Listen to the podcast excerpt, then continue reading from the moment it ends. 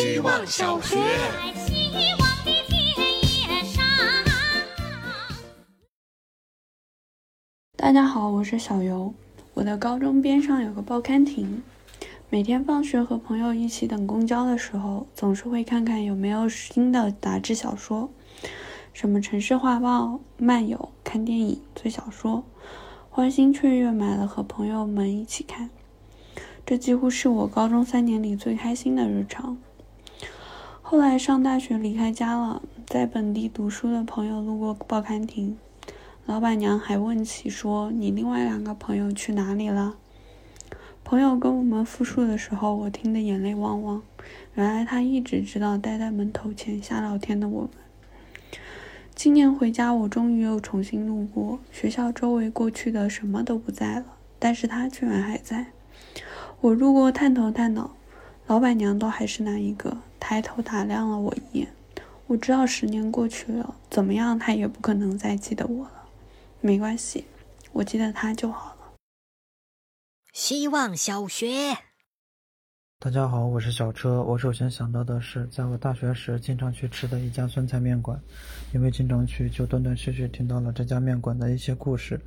说是上世纪九十年代的时候，老板就到了这座城市，最开始是小推车街边卖面，后来是找了一个小摊位搭了一个棚子，再后来就有了自己的门店，发展到现在，在这座城市中已经有十几家连锁了。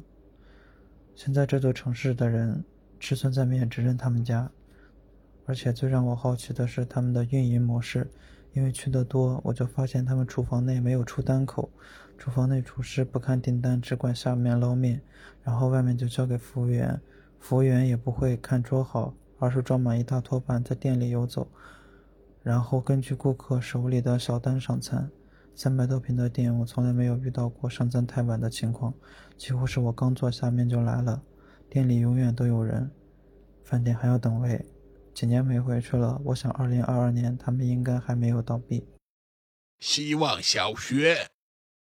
大家好，我是小何。小时候每年生日都有去照相馆拍照的习惯。那家照相馆在一个并不开阔的街道，被麻辣烫和炸串店包围。拍照前会给我化淡妆，那时候对化妆没有概念，只觉得扑在脸上的粉香香的，还忍不住去舔水果味的唇彩。站在一张大背景前，右侧挂满了一墙的衣服，像个古着店，喜欢就直接拿下来换上。明明生日写真这个行为这么有仪式感，但是每次换衣服都是直接开原地开脱，啊，假装小资的工人阶级。他叫我 pose 拍几张就换一套衣服，拍照的阿姨和化妆的是同一个，他手动把背景从红蓝白里切换。我有一张穿着粉色裙子、姿势很优雅的照片。但他配的文案却是奇袭敌人武器研究所，背景是正在爆破的黄埔军校。但是那张拍的很好，我很喜欢。一年前又去了那家拍了证件照，没有倒闭，但是拍照的人我都记不清是不是同一个了。希望小学。大家好，我是小 Q。最近想出去吃饭，打开大众点评推荐的 list，很多被写进清单的店都已经打不开了，悄无声息的倒闭了。我忍不住感叹，自己总是在错过，只能在前辈的嘴里听说过去的甜头。今天在招聘公众号上看到了老东家曾经辉煌时期的公司照，前台放着闻名遐迩的地标建筑。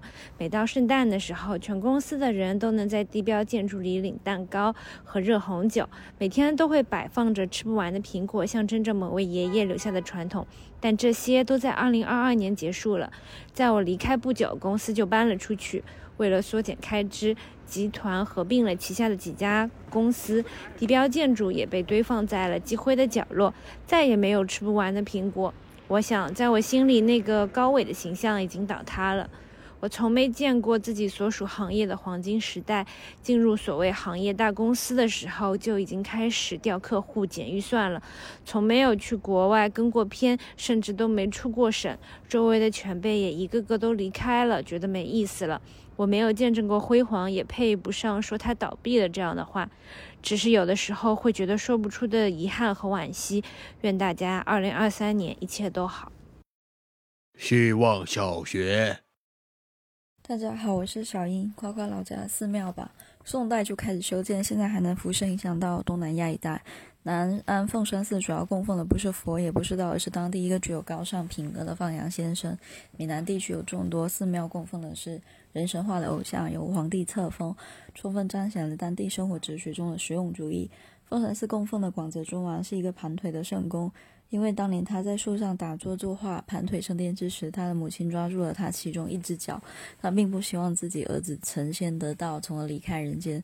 我愿称之为。封建社会的广告人，他编的故事抓住人想要成功与不成功两种美好。像妈祖一样，圣公也会坐飞机出远门。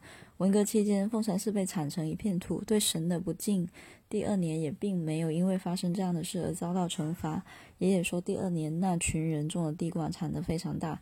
大人告诉我，就算是神佛，也有落难的时候。听到那句话，我忽然明白，人心中没有对神佛的敬畏，有的只是对自己脑子的束缚。人们在寺庙里雕龙画凤，墙壁上画满了莲花和罗汉，挑砚为己修四面倒水，孔艺术装点不好这家店。寺庙里太多内容，贪污腐败，各种千秋，推倒重建，只看人类所爱。希望小学，大家好，我是小宋。小 team 第一年周年庆的主题就是一年了，我们居然还没死，这是真心话。直到现在快十年了，也没有一刻敢夸下海口说还能活多久。即便目标是百年老店，这么不怕死的我们，却最怕死在二零二二年。这个结论虽然没有共识过，但我能感受到大家就是啥时候倒闭都行，但这个时候倒闭了，在这个大家都在怪外界的时候倒闭了，我们就真的从意志上完蛋了。可能正因为有这样的意识吧，我们的。共识是，在不景气的时候加强基建，把平时忙的时候没空做的事做了，然后等就好了。无论如何，我还是相信，麻烦是伪装的机遇。只要我们不是下一秒就死，那就有认真对待的必要。希望小学，大家好，我是小小鱼。小时候，县城的家旁边有家店，招牌写着“阿迪美发店”。店里常年亮着暧昧不明的粉色的灯光，有一个光头男老板，一个短发化着浓妆的女老板，和七八个同样化着大浓妆、喷着同一款香水的女人。当时父母极力阻止我靠近那家店，几年后我才渐渐明白，那些浓妆艳抹的女人和进进出出的各种男人分别是什么人。后来随着扫黄打非、各种整治，这家店和街上同样晦暗不明的店都消失了。我以为红灯区是个存在于上个世纪到这个世纪初的词，是个具有历史年代感的词。最近因为工作上的一些原因，我在这座城市也发现了以茶叶店、按摩店为名目的性交易场所。原来这个行业从未消失，那些店和那些人也只是换个地方继续存在。